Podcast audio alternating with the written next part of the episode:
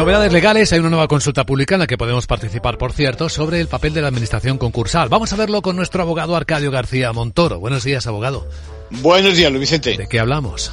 Pues de quien rige el destino de la empresa cuando no se puede afrontar las obligaciones, ¿no?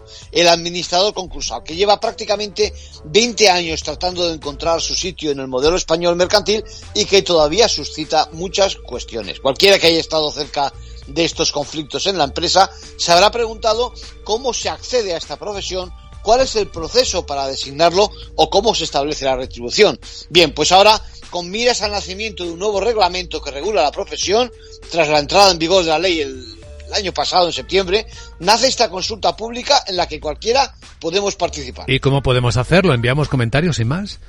Bueno, pues en principio hay una guía con las preguntas principales, pero es libre el texto. Debemos centrarnos, por una parte, en cómo se debería acceder a la profesión, si hace falta un examen de cuestiones jurídicas, económicos, bueno, si se requiere experiencia, y por otro, sobre los temas relacionados con sus honorarios, lo que cobra el profesional, incentivos, aranceles, la retribución en definitiva. En conclusión.